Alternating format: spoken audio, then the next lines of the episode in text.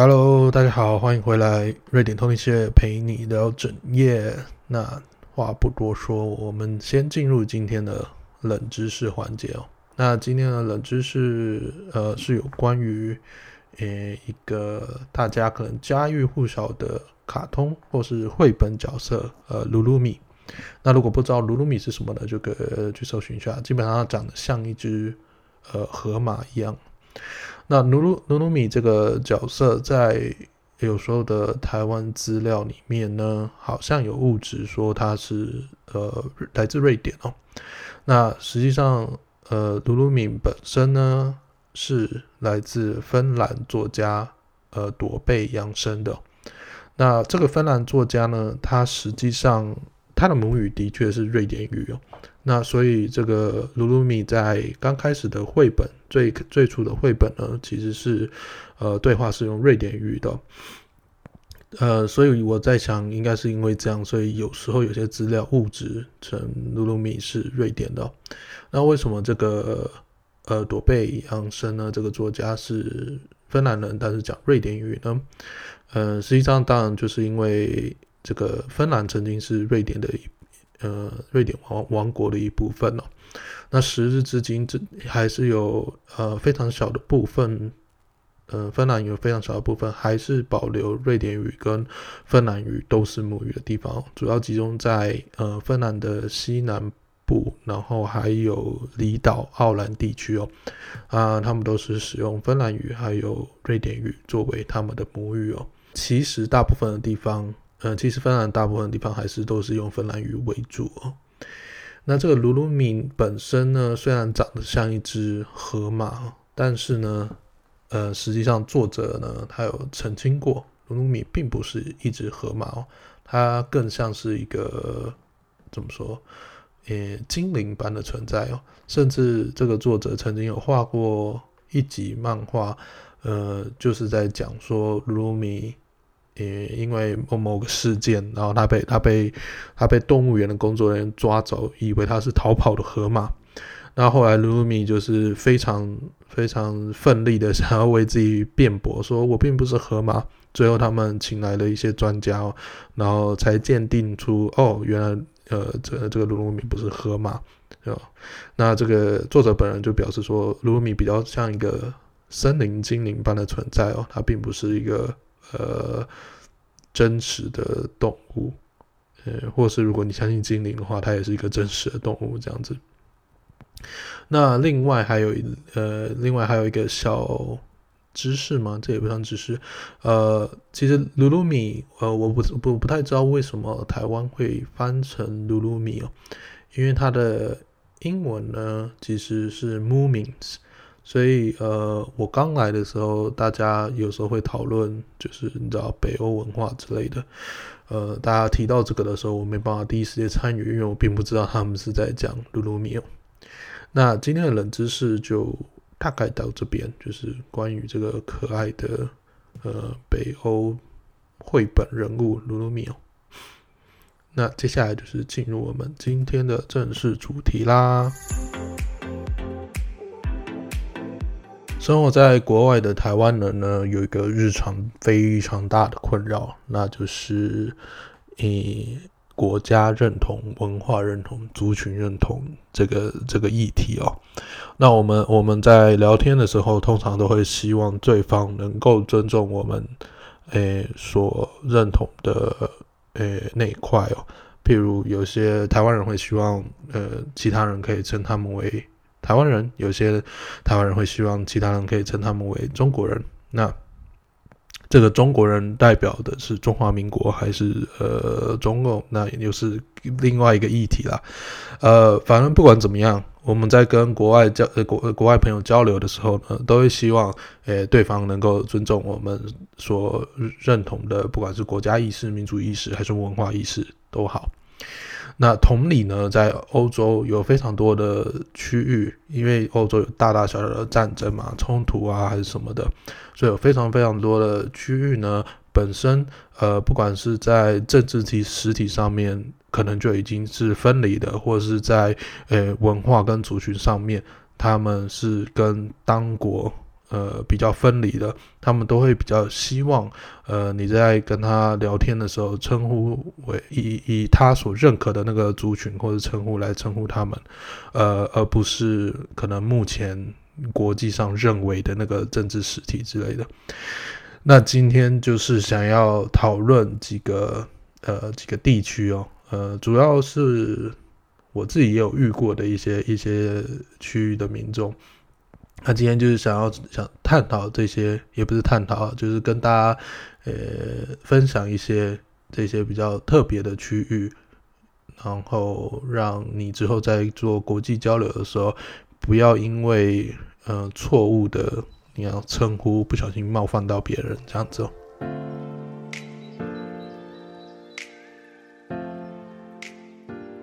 第一个就是要跟大家介绍一个比较典型的例子哦，那就是苏格兰哦。基本上苏格兰人，呃，应该都不会太高兴，如果你称呼他们为英国人呢、那这个这边，呃，我在之前的知识有分享过，英英国人，我们都翻英国人，但你有呃 British 还有 English 的分别哦。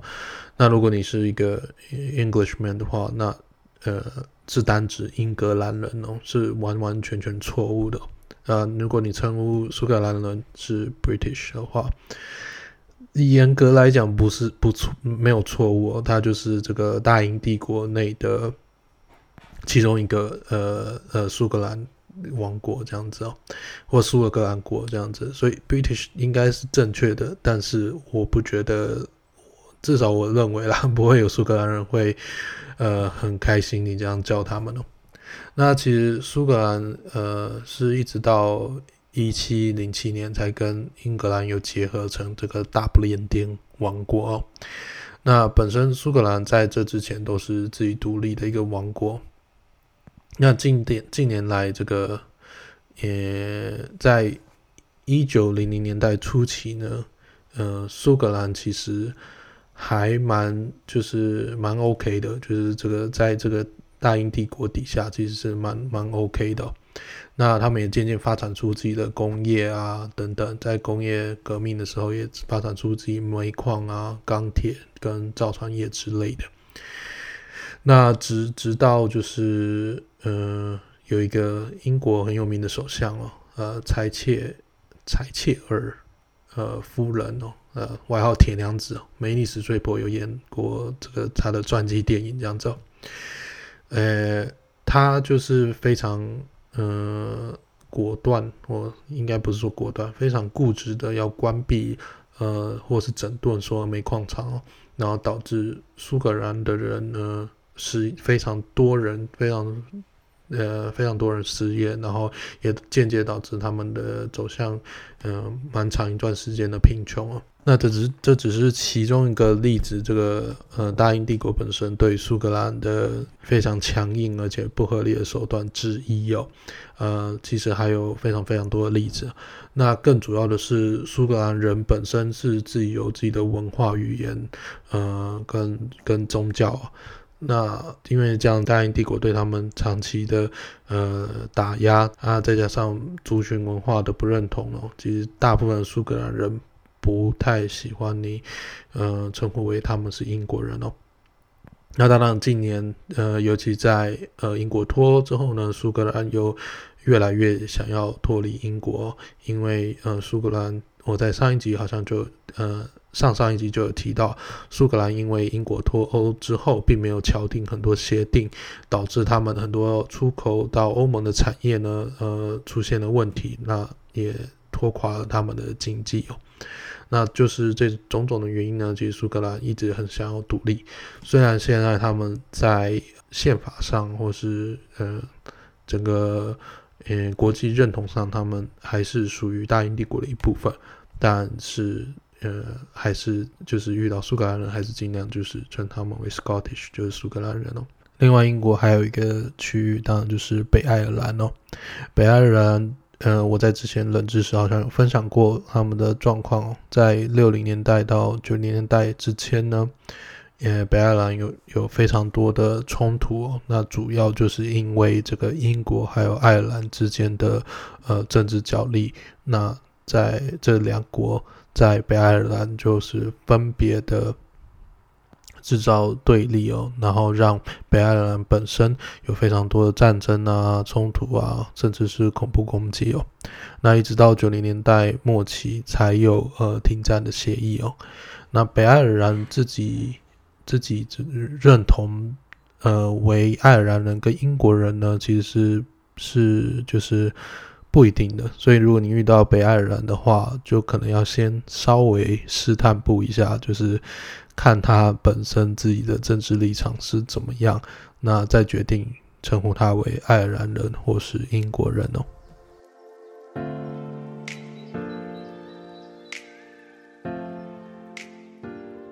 那接下来要介绍的是西班牙的一个区域哦，呃，至少目前它是西班牙的一个区域，加特加泰罗尼亚卡特隆。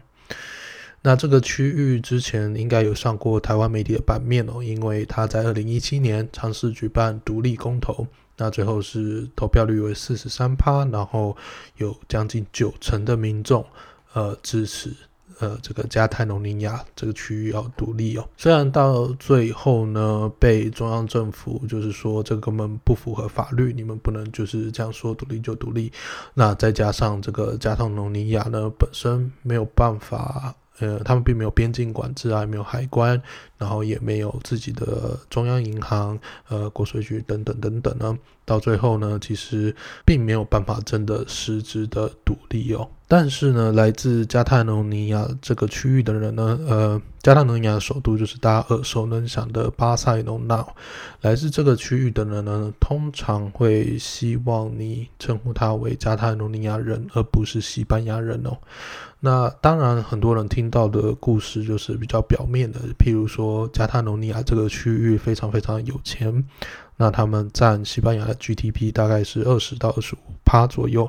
虽然那么有钱，但是其他西班牙地区呢，却其实是比较贫困的。他们缴的很多税，需要去帮助这些贫困的地区，而不是用在自己身上，那甚至呃，近年他们也有加重税务。那在二零零八年的金融海啸的时候呢，西班牙各区就是哀鸿遍野，和加泰罗尼亚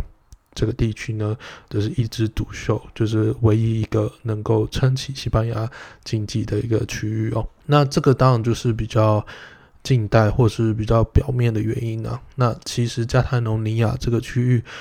呃，想要独立已经。已经将近三五百年了。那比较重要的几个事件让他们那么不爽西班牙王国的呢？呃，我在这边看到至少主要有两两个啦，大大小小都有。那在一七一四年的时候呢，呃，他们在西班牙王位争夺战的时候，呃，站错边哦，然后最后，呃，他们就输了。那输了之后，当时的这个统治者，呃，菲利普五世哦。就将他们自治权废除哦，并且禁止当时的呃加泰罗尼亚人呃说自己当地的加泰罗尼亚语言哦，呃没有错，这个区域加泰罗尼亚是有自己的语言的，虽然它跟西班牙语是同一个根源呢，但实际上他们是不同的语言。这个禁止他们讲语言，就是加深了加泰罗尼亚跟呃西班牙政府之间的这个恩怨情仇啦。那近代呢，在一九呃三九年呢，西班牙又发生了另外一个内战。那这时候加泰罗尼亚地区呢，他又又再一次算是站错边，然后又输了。那这个赢家呢，这个佛朗哥呢，他在胜胜利之后又取消了这个加泰罗尼亚的自治权利，也禁止加泰罗尼亚人使用他们自己的语言哦。就因为种种的这些缘故呢。那导致这这只是两个我举出比较常呃被提到的事情哦，但其实有非常非常多的呃战争都导致加泰罗尼亚人被呃西班牙不管是王国还是西班牙政府所所打压这样子，再加上呢加泰罗尼亚本身地处呢是非常特别的，它是被。嗯，虽然没有到被山环绕，但它的确是被山夹在中间哦，所以它有发展出自己独特的文化啊，还有呃，像我刚刚说的语言之类的，所以普遍的加泰罗尼亚人呢，对自己的文化认同是非常的深刻的，所以不单单只是因为经济跟钱的缘故哦，呃，所以呢，呃，如果真的刚好遇到有从巴塞罗那来的人呢，当然我不会说每个加泰罗尼亚的人都，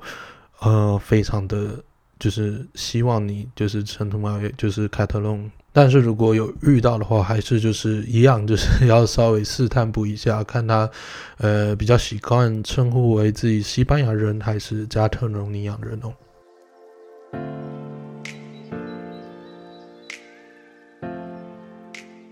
西班牙除了这个加泰罗尼亚是算是非常知名的想要独立的一个区域哦，那另外还有一个区域呢，叫做巴斯克或者是瓦斯克。那这个区域我会印象非常深刻的是，之前在读书的时候，嗯、我们同组的刚好有从这个巴斯克区域来的呃人，然后还有一位呃西班牙人。那他们在聊天的时候，他那个西班牙人就有稍微试探一下，就是问他说：“诶，我可以称呼你为西班牙人吗？”就是这样，这件事情让我印象很深刻哦。嗯，因为，呃，这个这个来自巴斯克的这个这个人呢，他在跟我聊天的时候，他也跟我说，他非常了解台湾的状况，就是他基本上都蛮了解这个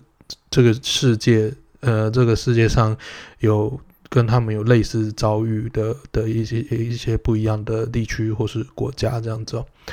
那这个巴斯克人呢，他其实算是一个传奇的民族哦，他们跟呃。我们所认知的白人啊，或斯拉夫人，或是呃日耳曼系的人种完全不一样哦。不止长相、民族不一样，他们也语言呢也是非常的不同哦。巴斯克这个区域呢，也是地处在就是山中间哦。那他们曾多次防御呃不一样大大小小的战争哦。那他们的方言呢也非常的复杂哦。正式的官方语言大概有呃六到九种哦，但其实呃这个六到九种之间呢，还可以再分细项，甚至可以分多达到二十五种或是以以上哦。那注意一下，这个巴斯克区域并不是一个多大的地方，那大概就是呃花莲加宜兰这个这个大小。那光这边呢，他们就有非常非常大量的方言哦。那巴斯克区有非常非常多的一些呃非常夸张的传说，或不是夸张，说明它是真的。那反正这这这个区域的人是骁勇善善战为为为名的。那有一个传说是他们他们是最早的捕鲸能手，就是他们是。最呃，人类史上最早开始猎捕鲸鱼的人人们哦，然后另外呢，还有一个呃传说是有一天这个撒旦决定搬到呃巴斯克人所居住的区域哦，但是住了七年呢，他不得不搬走，因为 他在七年里面呢，他完全没办法跟巴斯克人沟通哦，只学会了两个单字跟是和不是，所以最后这个撒旦就呃从巴斯克搬走了。那就是它是一个非常传奇的民族哦。这个语言，不管是这个民族是从哪里来的，至今科学家也呃还没找到根源。还有这个语言，巴斯克语言呢，是跟附近的国家是完全没有任何关系的。它并不是任何印欧语系的呃一支哦。所以至今语言学家也在思考，为什么呃这个巴斯克这个语言是如此的独特而且多样哦。那呃，拉回到这个认同这边来讲呢，呃，当时我在跟那位巴斯克人民聊天的时候，基本上，诶、他都是以巴斯克人自居哦，呃，不叫，嗯，他对西班牙的认同是非常非常低的，所以大家如果真的有机会遇到呃这些巴斯克人的话呢，呃，就是还是要尊重一下他们所对自己的文化和国家认同哦。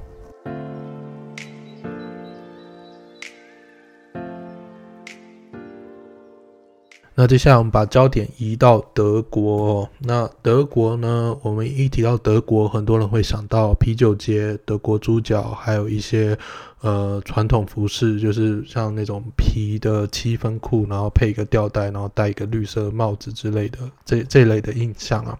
那其实这类的呃对德国的印象呢，很多其实是来自德国南方的一个区域巴伐利亚 （Bavaria） 的的区域哦。那呃，这个巴伐利亚人呢，他们是非常有自信的，呃，骄傲，对自己的文化，呃，非常非常的自豪的一个区域哦。所以，有某部分的巴伐利亚人呢，其实是呃比较不喜欢被称为德国人的。呃，当然不是全部的，也也有一些巴伐利亚，因为巴伐利亚这个区域呢非常的复杂，有些人对呃认同是比较呃巴伐利亚。偏巴伐利亚的，那有些人对自己，呃，不管是德国还是巴伐利亚，他都相当的认同哦。啊，这个区域，呃，其实本身，呃，也曾经有想要独立过。那直虽然直到现在，很多呃这个区域的呃政政治人物呢，还是会想要炒作独立这个议题哦。但是比起我们刚刚前面提到两个西班牙的区域，巴斯克。跟那个呃加泰罗尼亚来说呢，呃，他们真的采取的行动其实差蛮多的。因为像西班牙那两个区域，呃，巴斯克之前是有那个恐怖组织的，那直到二零一零还二零一一才解散。那加泰罗尼亚是有公投嘛？那巴呃巴伐利亚这边呢，呃，大家整体主流的媒体给还没有把它看得。那么严重，虽然呃当地的呃政党很多还是想要利用这个你知道巴伐利亚独立的议题来可能呃不管是操作自己的选票，还是唤起一些民族意识等等这样子哦。但不管怎么样，如果你刚好有遇到巴伐利亚人呢，呃巴伐利亚首都就是有名的慕尼黑哦。那如果你刚好有去那边玩，会遇到。从那边来的人呢，呃，也是可以稍微试探一下，就是看他怎么称呼自己哦。因为这个区域也是，呃，也非常多元哦。可能有些人他对巴伐利亚认同感比较深，不希望你把他称为德国人。那可能有些人真的就是不介意哦。顺带一提，除了呃文化族群啊，还有呃宗教，在巴伐利亚历史当中，其实跟呃，北部的德国比较不同之外呢，巴伐利亚本身也是有呃自己的方言的。那它跟德语其实也是呃同一个语系哦，但整体而言，它也是巴伐利亚也是一个完全不同的语言哦。嗯，其实我当初我知道这个西班牙跟德国这些区域之后，我其实有点吓到，就是欧洲有那么那么多语言哦。那其实像西班牙、德国。呃，或各个大国啊，其实，呃，虽然整体而言它有一个比较主流的官方语言，但其实各个地区通常都会有不不一样的方言，甚至像前面提到的巴斯克这个语言，它是完完全全不一样的。所以，呃，这个语言的多元性在欧洲这边是是非常非常的复杂的。但我不是说台湾的语言就没有那么多样性哦，其实你。光看原住民的语言的话，就会发现不同族之间，呃，有不同的语言，就甚至是同族里面，他们的语言也是有不一样的方言的变体这样子哦。那当然，除了原住民语言之外，我们自己，呃，台语、闽南语还有客家话，其实本身也是有非常多的不一样的变体哦。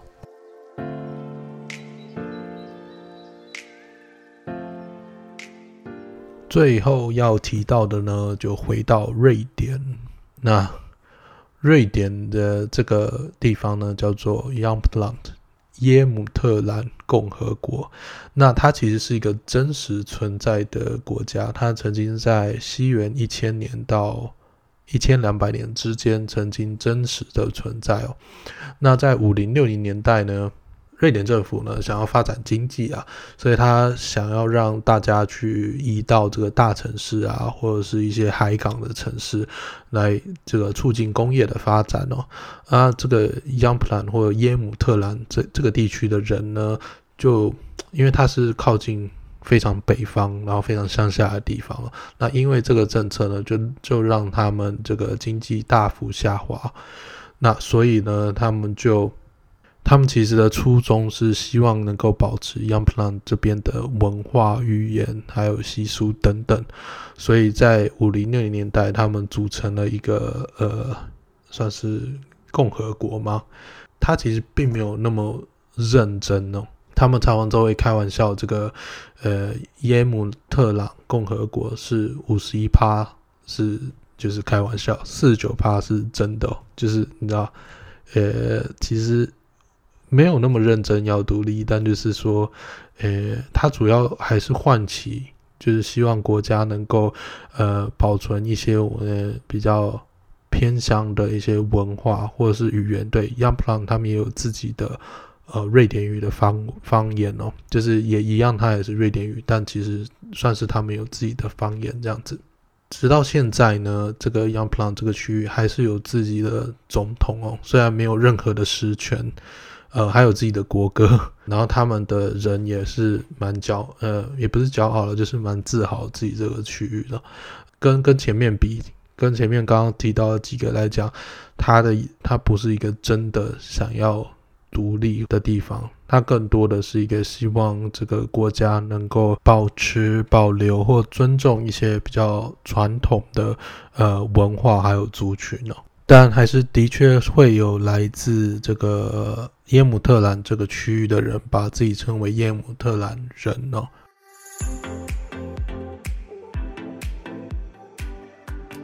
欧洲呢，有非常非常多，或者是这个全世界都有非常非常多的一些地区或是国家呢，他们跟呃我们主流所看到的呃国家认同或是族群认同是不一样的。那我们在呃国际跟国国际朋友呃交流的时候呢，呃最主要的还是会要以尊重为基础啦。尤其我们呃以台湾人的身份，我们当然就是更能深刻体会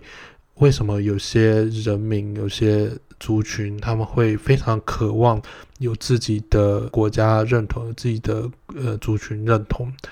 以台湾人的角度，我们一定是更能理解这样的困境哦。那希望大家就是在呃有机会跟不一样国家的朋友交流的时候，能够以尊重为基础，然后去更加理解各国的不一样的文化还有族群。那今天的分享就到这边喽，那就先拜拜。